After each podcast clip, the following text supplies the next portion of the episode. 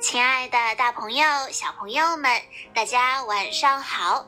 欢迎收听今天的晚安故事盒子，我是你们的好朋友小鹿姐姐。今天我要给大家讲的故事是由来自河北邢台市的邱其明小朋友推荐，故事的名字叫做《神笔马良》。从前有个孩子叫马良，他很喜欢画画，可是他的家里很穷，连一支笔都没有。有一天，他放牛回来，路过学馆，看见里面有个画师拿着笔在给大官画画。马良看得出神，不知不觉地走了进去。他对大官和画师说：“请给我一支笔，可以吗？我想学画画。”大官和画师听了之后，哈哈大笑，说：“穷娃娃也想学画画。”他们把马良赶了出去。马良气呼呼地说：“我偏不信，穷人家的孩子就不能学画画了。”从此，马良开始用心地学画画。他到山上去打柴，用树枝在沙地上画天上的鸟；他到河边去割草，用草根在河滩上画水中的鱼。他见到什么就画什么。有人问他：“马良，你学会了画画，也去给那些大官们画吗？”马良摇摇头说：“我才不呢，我只给穷人画画。”日子一天一天的过去了，马良画画进步很快，可是他依旧没有笔。他多么盼望能有一支笔呀！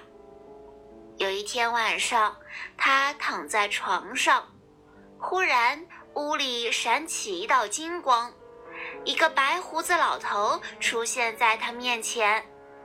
老头给他一支笔，说：“马良，你现在有一支笔了，记住你自己的话，去给穷人画画吧。”马良可真高兴啊！他立刻拿起笔，在墙上画了一只公鸡。奇怪，公鸡活了，它从墙上飞下来，跳到窗口，呜呜呜地叫起来。原来白胡子老头给他的是一支神笔。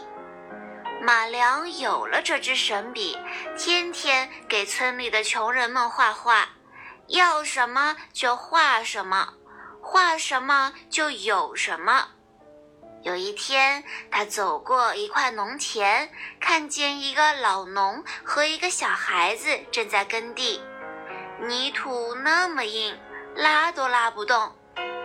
马良拿出神笔，给他们画了一头大耕牛。哞！大耕牛就下地耕地去了。大官听说。马良有一支神笔，带着兵来捉他，把他带到了衙门里，要他画金元宝。马良恨透了大官，站着一动不动，大声说：“我不会画。”大官气急了，就把他关在了监牢里。到了半夜，看守监牢的兵都睡熟了。马良就用他的神笔在墙上画了一扇门，一推门就开了。马良说：“乡亲们，咱们出去吧。”监牢里的穷人都跟着他逃出去了。大官听说马良逃走了，就派兵去追。可是马良早就画了一匹快马，骑上马跑远了。哪里还追得着？有一天，他走到了一个地方，那儿天气干旱，庄稼都快枯死了。农民们没有水车，用木桶背水，哼哟哼哟，真是够吃力的。马良说：“我来给你们画几架水车吧。”农民们有了水车，都很高兴。这时候，人堆里忽然就钻出来几个官兵，拿铁链子往马良的脖子上一套，又把他抓走了。大官坐在大堂上，不停地吆喝着：“把马良绑起来，把他的神笔夺下来，快去叫画师来。”画师来了，大官叫他画了一棵摇钱树。画师拿起马良的神笔，就画了一棵摇钱树。大官欢喜得很，急忙跑过去摇，不料头撞在墙上，额头上起了一个大疙瘩。画依旧只是画，没有变成真的摇钱树。大官走过来，给马良松了绑，假装好声好气地说。好，马良，你给我画一张画吧。马良想夺回神笔，就一口答应了，说：“好，那就给你画一回吧。”大官见马良答应了，非常高兴，就把神笔递给了他，叫他画一座金山。马良什么话都没有说，用神笔在墙上画了一个无边无际的大海。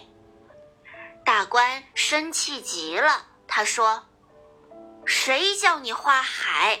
快画金山！”马良用笔点了几点，海中央出现了一座金山，金光闪闪，满山都是金子。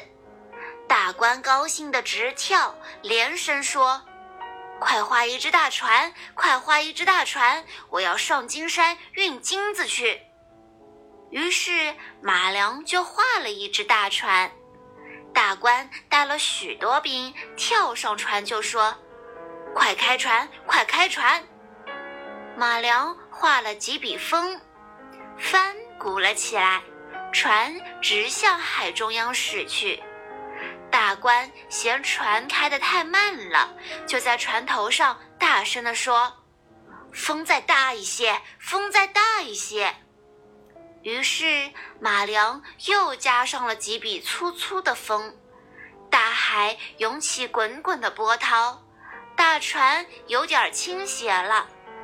这时候大官心里害怕了，着急地说：“哎呦，够了，够了，风够了！”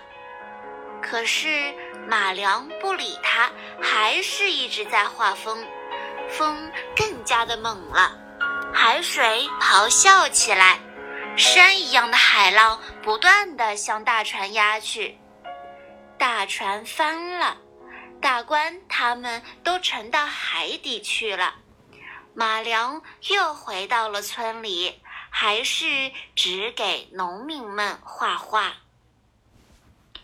好啦，小朋友们，今天的故事到这里就结束了。感谢大家的收听，也要再次感谢邱其明小朋友推荐的好听的故事。我们明天再见喽！